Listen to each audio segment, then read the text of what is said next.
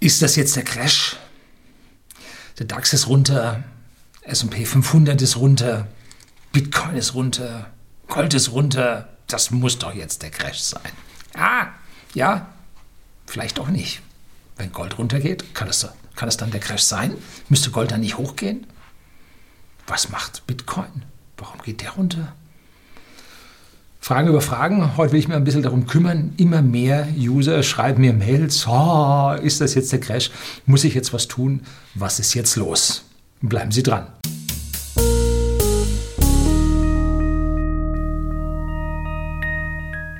Guten Abend und herzlich willkommen im Unternehmerblog, kurz Unterblog genannt. Begleiten Sie mich auf meinem Lebensweg und lernen Sie die Geheimnisse der Gesellschaft und Wirtschaft kennen, die von Politik und Medien gerne verschwiegen werden. Und ja, die User hier auf dem Kanal, die Zuseher, die machen sich Sorgen. Unterschreiben Sie mir auf info.unterblog.de, unter blog.de. Schreiben Sie mir, was Sie jetzt nun tun sollen und so weiter und so fort. Achtung, ich bin kein Finanzbeamter. Beamter, Berater. Ich bin kein Finanzberater. Ich habe das nicht gelernt. Äh, ich bin ja von den Wissenden werde ich als Dilettant bezeichnet, der ich keine Ahnung habe. Äh, gut, ja, trotzdem schauen mir einige Menschen zu. Man hat eine gewisse Verantwortung und deshalb sage ich Ihnen, das ist meine Meinung. Ich rate Ihnen zu gar nichts. Ich weiß nicht, wie es um Ihre Situation bestellt ist. Ich weiß nicht, was Sie für eine Strategie haben. Ich weiß nicht, was Sie für ein Wissen haben. So, ich weiß nichts. Deshalb kann ich auch nichts raten. Ich könnte höchstens raten. Ja, das ist die andere Bedeutung des Wortes. Ne? So, gut. Also, Jetzt ist das Video hier zu Ende. Gute Nacht und auf Wiedersehen. Nein, so nicht. Ich habe natürlich ein bisschen was dazu zu sagen und ich möchte auch so ein bisschen die Altmeister aus der Branche und auch die Großen aus der Branche beachten, was die so tun. Ne? Heute ist Samstag, der 29. Februar, Schalttag im Jahr, alle vier Jahre. Samstag und dieses Video bringe ich jetzt Sonntag früh, also morgen früh bringe ich das. In diesen 24 Stunden hat sich an den Börsen, naja, sagen wir bis auf die Dark Pools und Vorhandel und so weiter, hat sich da nicht viel getan. Also offiziell hat sich da nicht viel getan und die Volumen sind dann auch nicht so groß, weil die Börsen entsprechend zu haben. Tja, wann spricht man eigentlich von einem Crash? Was ist die Definition eines Crashs? Da sagen die einen dies, die anderen sagen das. Ich habe für mich meine eigene Definition. Und zwar, wenn es in einem kurzen Zeitraum um mehr als 30 Prozent korrigiert. Dann nenne ich das ein Crash. Und was ist ein kurzer Zeitraum? Hängt davon ab. Sollten nicht mehr als wenige Tage sein. Sturz, kurze Pause, Sturz, Sturz. Das ist dann für mich ein Crash. Was wir jetzt gesehen haben, ist an dieser Stelle kein, aus meiner Sicht kein Crash, weil schauen wir uns mal den DAX an. Jetzt blende ich mal ein paar Diagramme ein, die sind alle von Google rausgezogen die ihrerseits wieder die Quelle äh, angeben, wo sie diese Kurse herhaben. Und er fiel, der DAX fiel vom 13.789 Höchststand am 19. Februar auf jetzt 11.890 am 28. Februar 2020. Das ist ein Minus von 13,8 Prozent in neun bzw. zehn Tagen äh, plus eins Anfang und Ende nimmt. Der Standard Poor, den Sie hier jetzt sehen, das ist der ja, sind die 500 größten Aktien in USA. Der Dow Jones ist so ein Handpicking. Das ist nicht so wirklich äh, statistisch relevant, das sind einfach große, bedeutende Aktien von einem Kreis an Leuten ausgepickt. Also Standard, äh, der Dow Jones sagt eigentlich nichts. Äh, deshalb nehme ich gerne immer den Standard Poor's her. Und der fiel um 12,7 Prozent. Also ziemlich ähnlich. Ähm, und diese doch noch verhaltenen Prozentzahlen an Rückgang nenne ich keinen Crash. Ne? Dazu geht es nicht schnell genug und dafür geht es nicht tief genug. Natürlich kann es jetzt weiterfallen. Hm, who knows? Keine Ahnung. Ne?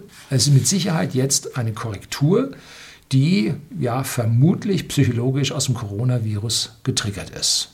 Ne? Ich habe ja gestern das Video, das Chaos-Video zum Coronavirus gedreht. Zuvor, äh, zwei Tage zuvor oder einen Tag zuvor Nein, am Mittwoch hatte ich das Video gedreht, wo ich sagte, ähm, halt mal die Füße still, so schlimm wird Corona nicht.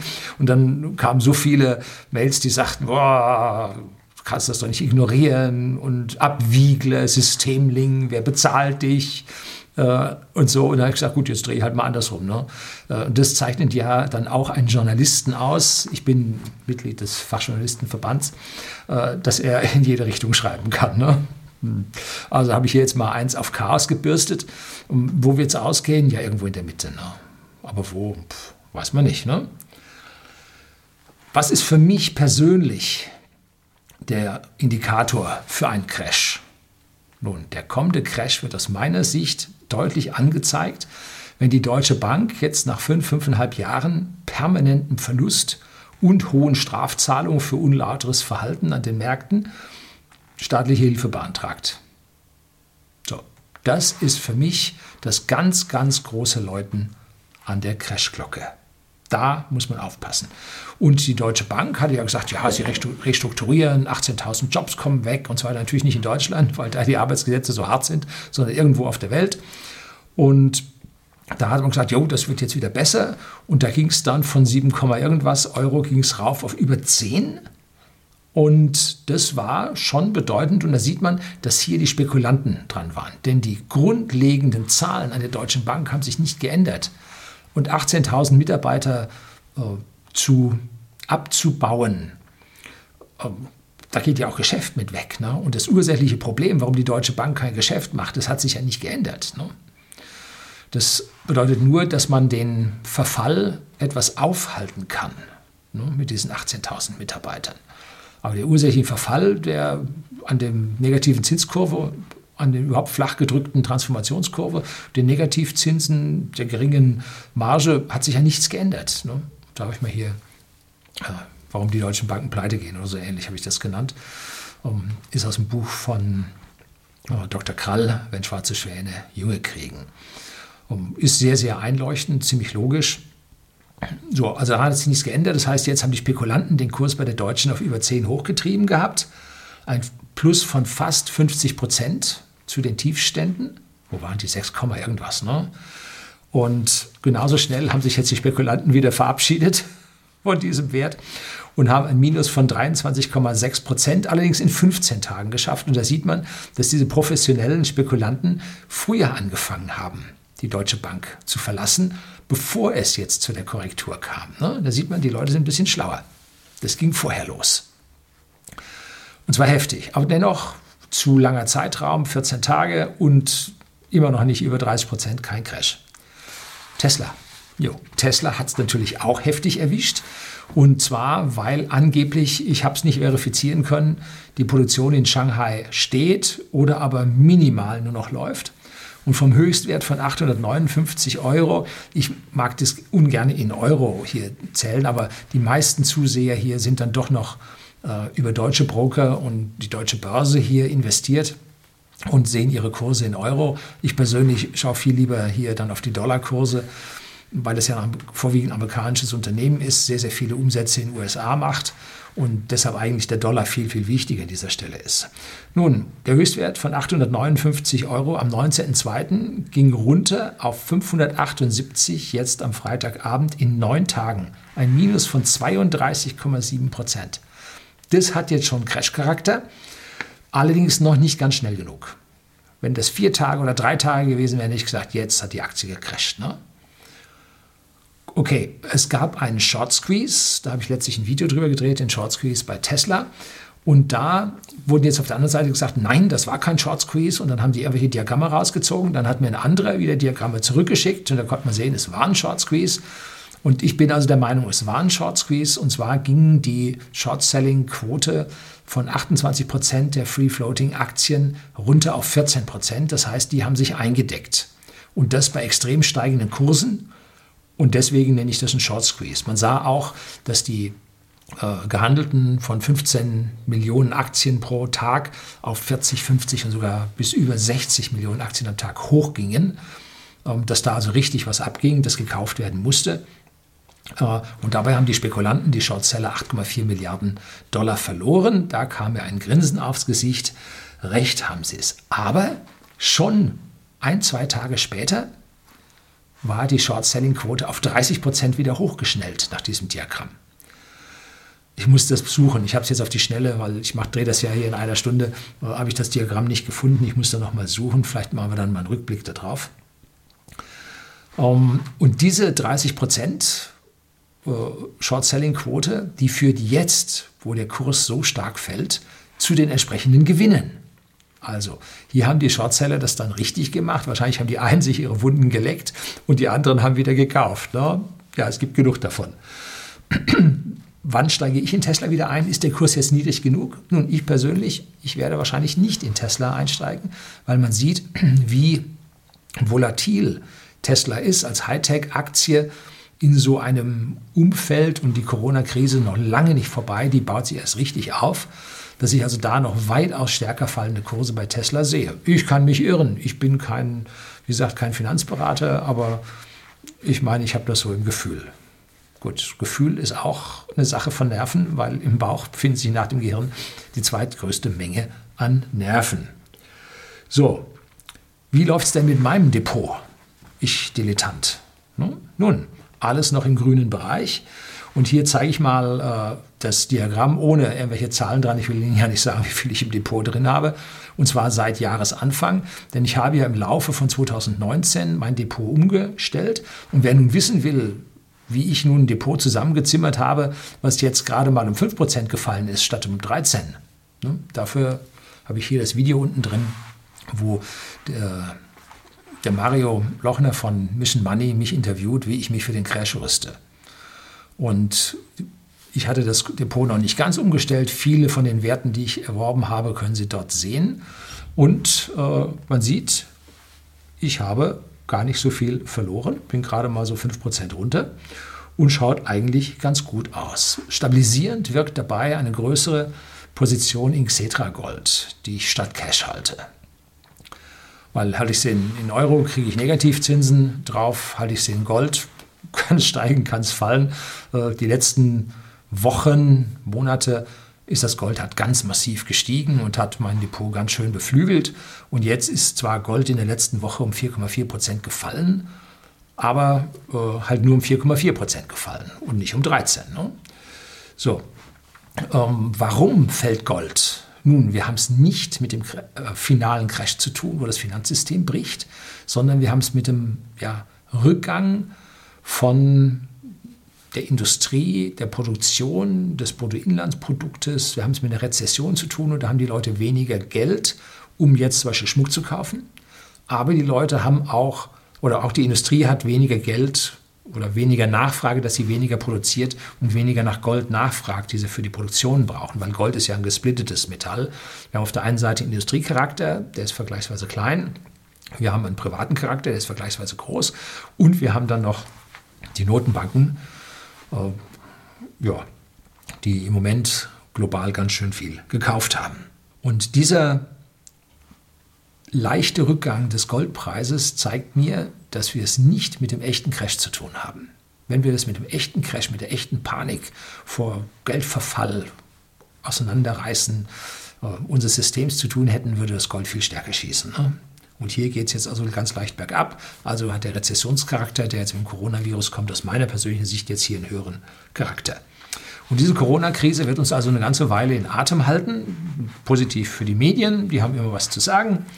Und wenn es zu Produktionsunterbrechungen kommt, wenn die Rezession zu hart wird und zu viele Unternehmen über den Jordan gehen, dann werden die Notenbanken intervenieren. Ne? Die USA kann noch intervenieren, Europa nicht. In, US, äh, in China läuft die Intervention schon heftig. Also hier wird dann irgendwann vielleicht das erste Helikoptergeld kommen, vielleicht zusammen äh, mit ja, Ausfällen der Deutschen Bank, wenn die ihre Bilanzen berichtigen müssen, weil Zombieunternehmen pleite gehen, denen die Deutsche Bank viel Geld geliehen hat. Ja, also an der Stelle kann es dann rumoren. Ich sehe es aber jetzt noch nicht. Was macht eine Größe wie Warren Buffett? Äh, nun, Warren Buffett sagt so im Prinzip, wenn sein Unternehmen ist ja permanent im Aufwind, es wird immer mehr und immer mehr Geld angelegt und er muss also Geld anlegen und er tut es im Prinzip immer dann, wenn es schlechte Börsentage gibt. Schwache oder leicht rückläufige Börsentage, dann wird gekauft. Und das ist eigentlich ganz logisch, weil ein Market Timing bekommt auch ein Warren Buffett nicht hin. dass man im richtigen Moment kauft, im richtigen Moment verkauft. Und dann sagt er, wenn ich langfristig die Milliarden in den Markt hineinpumpen muss für meine Anleger, dann macht es Sinn, dass ich immer dann kaufe, wenn die Börse schlechter eröffnet. Dann kriege ich die besseren Kurse. Nächste Woche, übernächste Woche sind die Kurse sowieso höher. Aber warum soll ich dann den Moment des kurzfristigen Anstiegs kaufen? Nehme ich doch lieber den Moment des kurzfristigen Abstiegs. So. Es hat mit Market Timing nichts zu tun, ist eine Langfriststrategie, die eine etwas höhere Rendite verspricht. Geht natürlich nur bei Unternehmen, die expansiv sind äh, im Finanzzirkus, ja, wie auch immer. So, ähm, was macht der norwegische Staatsfonds? Auch ganz wichtig. Ne? Die sind, ich weiß nicht, sowas von, in, wie viel waren das? 9000 Unternehmen weltweit investiert. In keinem Unternehmen haben sich selber ein Limit gesetzt, mehr als einstellige Prozentsätze.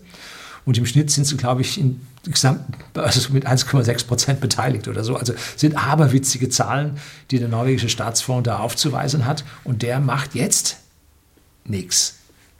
Der kauft nicht, der verkauft nicht, der hält sich ruhig. Das ist also eine, ja, eine Strategie, die man erkennen kann, dass auch hier der norwegische Staatsfonds nicht von einer Megakrise ausgeht, sondern der sitzt es aus.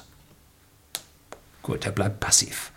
Und was hat der Altmeister Costolani gesagt? Man muss kaufen, wenn das Blut in den Straßen fließt. Ne? Wer Cash hat, Cash ist King in solchen Zeiten, der kann jetzt zukaufen. Wer vorher aber gesagt hat, oh, geht die Börse aufwärts, ich investiere, ich investiere äh, und nehme diese ganzen Gewinne mit, jo, ist auch eine Strategie. Äh, wer aber jetzt keinen Cash hat, kann jetzt nicht kaufen, sondern muss jetzt der Sache ansehen, dass das, was er vorher zugelegt hat, nun abgebaut wird. Das muss man erstmal lernen, mit diesen Verlustzahlen zu leben. Wenn nun einer ein bisschen sehr äh, ja, forsch investiert hat, dann kann er sogar mit seinen Kursen unterhalb von äh, einem DAX liegen. Ne? Und wenn er jetzt schon minus 20 hat, dann fängt natürlich jedermann an zu zittern. Das ist nicht so einfach. Ne? Und deshalb heißt es auch, in diesen Zeiten wechseln die Aktien aus schwachen Händen in starke Hände. Heißt, die schwachen Hände sind die, die entweder aufs Geld angewiesen sind, die ein bisschen zittrig sind, die unerfahren sind und die starken Hände sind die, die das viele Geld im Hintergrund haben, die jetzt warten, bis die nervösen Leute ihnen im Prinzip die Aktien dann verkaufen. Hm. Macht das Sinn? Nun, es macht für beide Seiten Sinn. Wenn man aufs Geld angewiesen ist, muss man verkaufen. Wenn man aufs Geld nicht angewiesen ist, kann man warten, bis man es nachgetragen bekommt. Ne? So, das heißt hier, Entschuldigung, scheißt der Goldesel auf den großen Haufen. Ne? Hier findet die Umverteilung von arm zu reich statt. Sagen wir mal von wohlhabend zu superreich. Hier ist der Punkt. Ne? Da können jetzt die Leute warten, bis die Aktien zu ihnen rüberkommen. Was natürlich dann so jemand im Supercrash macht, es gibt etliche Leute, wie Ray Dalio, um, da kommt morgen, glaube ich, ein Video oder, oder Mittwoch erst, uh, über sein Verhalten in, einem, uh, in Davos hat er darüber gesprochen, um, dass er dort sagt, also er geht ein bisschen mehr ins Gold und uh, untergewichtet jetzt ein bisschen die Aktien, damit er an dieser Stelle durch solche Crashs nicht so stark erwischt wird. Ja, der Mann hat Bridgewater Associates größter Hedgefondsmanager der Welt und er ist der Chef davon. Äh, er hat also da schon tiefere Einblicke. Ja, wer Cash hat, kann sich also leisten zuzukaufen, aber nicht, wenn der finale Crash kommt. Dann nicht. Hm? Noch haben die Notenbanken da ein bisschen Luft und haben auch noch nicht reagiert. Momentan bleiben sie passiv und alle Welt guckt auf die Notenbanken, was tun sie? Und so wie die Notenbanken zucken und was machen, wop, geht der Kurs wieder hoch. Weil dann wissen sie, ah, Zirkus geht weiter, jetzt kann man kaufen, Kurse werden steigen. Ne? Bloß sie hören das, was die Notenbanken so im Vorfeld, man so munkeln hört, hören sie als letztes. Ne? Also deshalb ist der Private an dieser Stelle wieder ein Stück weit gekniffen, weil er da im Prinzip diese Information nicht früh genug bekommt. Ich finde es gut, wenn die Notenbanken jetzt erstmal nichts machen, weil dann die ersten Zombie-Unternehmen aussortiert werden können. Thyssen kämpft ja momentan, hat jetzt seine, was war es, Aufzugssparte, oder? Irgend sowas haben sie jetzt verkauft. Und an dieser Stelle kommen dann natürlich die Käufer zu guten Preisen. Wenn ein Unternehmen hier leidet und die Aktienkurse fallen und die Rezession vor der Haustür steht, dann kommt man billig an Firmen ne? oder an Firmenteile. Das funktioniert. Die Rezession nimmt aus meiner Sicht mit Sicherheit im Moment zu, weil einfach Lieferketten nach Asien unterbrochen sind, momentan die Buffer geleert werden und dann tatsächlich äh, zu ja, Versorgungsengpässen kommt, wie äh, in, momentan in der Medikamentenversorgung, weil die Rohstoffe aus Asien nicht mehr kommen. Und die offiziellen Zahlen vom Q1, wie es nun mit unserem BIP weitergegangen ist, die kommen erst im April. Und damit hat dieser große Angstzirkus, oh, wir stecken tief in der Rezession mit minus eins oder sowas, ähm, der hat noch ein bisschen Zeit. Ne? Dieses Gespenst bleibt erstmal hinterm Vorhang. Ne? Das ziehen wir erst im April raus. So, hin und wieder sehe ich mir mal einen Kanal mit Charttechniken an. Das ist, früher hat mir einer gesagt, das ist Humbug. Nein, so sehe ich das nicht. Charttechnik ist auch nicht, ja, Charttechnik ist visualisierte Börsenpsychologie. Da kann man sehen, wie die Menschen reagieren. Da kann man sehen, ab wann so entweder ganz große Anleger oder äh, die Masse der kleinen Anleger sagt, jetzt ist billig genug, jetzt kaufe ich wieder oder jetzt ist teuer genug, jetzt verkaufe ich wieder. Und da kann man jetzt also Haltelinien sehen, Verkaufslinien sehen, man kann Korridore sehen, sich äh, verjüngende Korridore, sich öffnende Korridore, ja, schräge Linien sind was für schräge Leute, oder aber parallele Linien sehen, in dem sich ein Wert bewegt.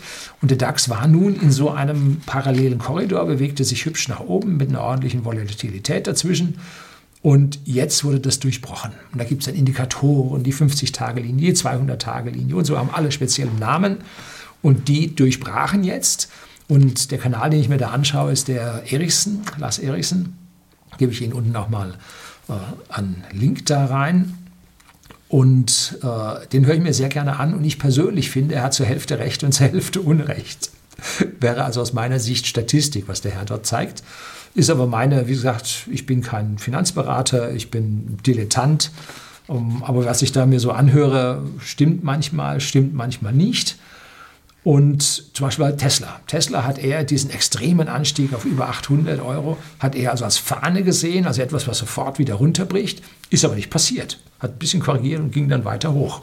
Lag er mit seiner Aussage falsch, weil er die Interna von Tesla nicht kannte. So. Um, deshalb konnte man anhand dieser Charttechnik halt nicht erkennen, was bei Tesla sich tatsächlich abspielt. Man muss also das größere Bild sehen und kann sich hier nicht auf die reine Psychologie der Charttechnik ähm, beschränken. Dann hat er jetzt ein Video gestreamt gehabt, nicht gestreamt, äh, gepostet gehabt aus Portugal, glaube ich, ähm, aus dem Urlaub, wo er dann die DAX-Unterstützungslinien, oder war das kurz vor seinem Urlaub, die DAX-Unterstützungslinien gezeigt hat. Und diese Unterstützungslinien wurden also reihenweise gebrochen und durchstoßen nach unten, was ja aufgrund seiner Erklärungen und seiner Ausführungen erstmal nicht anzunehmen war, weil dort hat der, Axis, der DAX sich noch nicht mal kurz verhalten, sondern hat sie einfach schnurgerade nach unten durchbrochen. Also hier an dieser Stelle hat es auch nicht so ganz getroffen aus meiner Sicht. Ähm, aber er ist ein professioneller Investor und man kann dort lernen, wie diese professionellen Investoren ticken. Da kann man sich dann Gedanken machen, vertraut man sein Geld zu einem professionellen Investor an, hat dieser professionelle Investor recht? Oder wenn die so reagieren, wie muss ich mich dann aufstellen, dass ich gegen das Heer von diesem professionellen Anleger tatsächlich einen Stich mache? Darum geht es ja. Nicht zu sagen, ich vergleiche mich mit dem professionellen Investor, ich muss auch zum professionellen Investor werden, dann werde ich nie besser werden als dieser professionelle Investor. Wenn man seine Strategie aber anders aufbaut und sagt, es geht hier nicht um Trading, es geht auch nicht um Bilanzbewertungen, sondern es geht um große wirtschaftliche Zusammenhänge. Äh, und so investiert man. Äh, dann hat man natürlich ein ganz anderes Ergebnis als das, was professionelle Finanzinvestoren dann daraus bekommen. So, wie geht es denn nun aus? Kommen wir kurz zum Ende. Wir werden aus meiner Sicht weiter fallende Kurse sehen. Und wo sehe ich das Ende? Irgendwo, ich habe hier hingeschrieben 25 bis 40 Prozent, mittlerweile sage ich 20 bis 35 Prozent. Also irgendwo in diesem Bereich sehe ich persönlich kommt das Ende, weil dann die, äh, die Zentralbanken und die Politik, die ja einen hohen Einfluss auf die Zentralbanken hat, auch wenn alle immer das Gegenteil äh, verlautbaren, werden die dagegen reagieren und werden tatsächlich versuchen, das zu stützen, damit ihnen hier nicht ihre gesamte dilettantische Politik um die Ohren fliegt. Ne? Hängt aber auch sehr stark von der Entwicklung des Coronavirus ab. Momentan sieht so aus, als ob in äh, China, äh, andersrum, äh, die Infektionsraten flat out jetzt vorbei wären. Von Leuten, die aus China zurückkommen, hört man ganz, ganz andere Dinge. So, oh, die Krematorien laufen auf Hochtouren, sie bauen 40 Krankenhäuser in vier Wochen.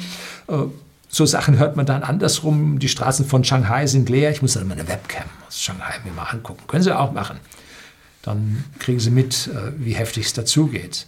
Schließlich mehrfach zig Millionen Stadt. Ne? Wenn da die Straßen leer sind, würde ich mir auch Gedanken darüber machen, ne?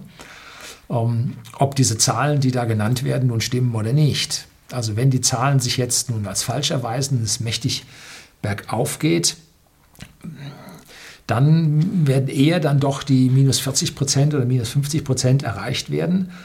Wenn aber die Zentralbanken reagieren und jetzt erstmal die Zinsen erleichtern, mehr Geld in den Markt pumpen, dann kommen die, ja, die professionellen Investoren und sagen, jo, jetzt gibt es billiges Geld, jetzt gehen wir wieder rein.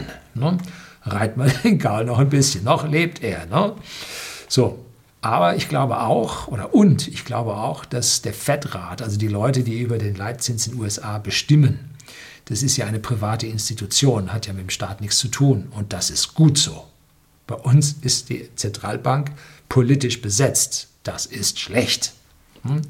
So, und deshalb hat die Fed jetzt auch noch positive Zinsen und hat noch Spielraum. Und die EZB mit ihren kenianischen Politikern hat keinen Spielraum mehr. Ne? Das ist der Nachteil, wenn eine Zentralbank politisch besetzt wird. Und diese FED-Mitglieder sind aus meiner persönlichen Sicht im tiefsten Inneren Republikaner. Und da es zu Trump bei den Republikanern alternativlos ist, werden sie Trump unterstützen, dass die Wirtschaft bis zum Herbst tatsächlich durchhalten wird und dass zur Wahl im Prinzip die Wirtschaft noch nicht abgestürzt ist. Denn kommen die Demokraten dran, werden wir einen extremen Einbruch, auch eine mindestens eine Korrektur, wenn nicht dann gar den beginnenden Crash sehen, weil die Demokraten halt hier ja wirtschaftlich an der Stelle aus meiner persönlichen Sicht nicht so die, die Weisheit mit Löffel gefressen hat. Wenn sie dann mit so sozialistischen Umverteilungsideen kommen, wie der Bernie Sanders, nee, dann, dann geht's los. Ne? Tja, also Fazit, jetzt ist erstmal eine Korrektur gekommen, die man mit einem konservativen Depot, wie ich es fahre, gut aushalten kann. Um, neben meiner Kurve von diesem Depot habe ich natürlich auch noch in Bitcoin äh, eine Summe drin und die hat in der Vergangenheit ganz schön positiv zur Entwicklung des, äh, meines Gesamtstandes beigetragen, hat jetzt allerdings auch wieder korrigiert, allerdings auch nicht so stark, dass man da durchaus noch im Plus ist, wenn Bitcoin drin ist. Und die ersten Auguren reden also von Bitcoin-Ständen von 20.000 bis 30.000. Äh, jo, ich vermute es auch, aber ich muss ja nicht recht haben. Wie gesagt, ich bin an dieser Stelle ein Dilettant. Wer in seiner Vergangenheit viel verdient hat und sagt, jetzt nehme ich das erstmal mit und nehme diese Delle nicht, dem muss klar sein, dass er auf seine Aktiengewinne, die er jetzt realisiert, 25 Prozent Steuern zahlen muss. Also betrachten Sie das in, Ihr Gesamt, in Ihrem Gesamtbild mit ein. Das, was Sie jetzt an Guten machen, dürfen Sie nur zu 75 Prozent behalten. Den Rest müssen sie mal versteuern. Und wenn sie dann den Wiederanstieg nicht richtig erwischen, dann kommen sie am Ende mit Null oder sogar mit unter Null bei raus. Also, ich habe mich da entschieden, im Moment bei mir nun gar nichts zu machen. Tja, wenn also nun die Wahlen im Herbst vorbei sind, die Rezession sich richtig festgefressen hat, der Coronavirus zuschlägt, die Deutsche Bank um Staatshilfe nach ruft dann, nachfragt, dann kann der Crash kommen und dann sehe ich minus 70 bis minus 90 Prozent zu den heutigen Ständen. Wenn wir dann immer noch auf minus 50 sind, dann geht es halt von dort aus nochmal um 50 Prozent runter. Und dann beginnt aber auch der Ende des Euros, Ende der EU, Ende aller Zombie-Unternehmen und natürlich auch das Ende unseres Parteienoligopols. So, dann kommt Endzeit auf und wie das stattfindet, Markus Krall, da können Sie dann nachlesen in seinem Buch oder in seinen zahlreichen Videos hier auf YouTube, wie es dann weitergeht. Tja, aber bis dahin haben wir noch ein bisschen Zeit, tanzen wir noch ein bisschen auf dem Vulkan, lassen wir es uns gut gehen. Whisky.de hat hervorragende Whiskys im Versand an den privaten Endkunden in Deutschland. Und noch hat das Coronavirus nicht zugeschlagen und hat Quarantäne verhängt über die Lieferunternehmen, weil die ja von Haus zu Haus den Virus weitertragen könnten und so weiter. Ja, wir werden es sehen, wie es weitergeht. Denken Sie sich ein. Hm. Herzlichen Dank fürs Zuschauen.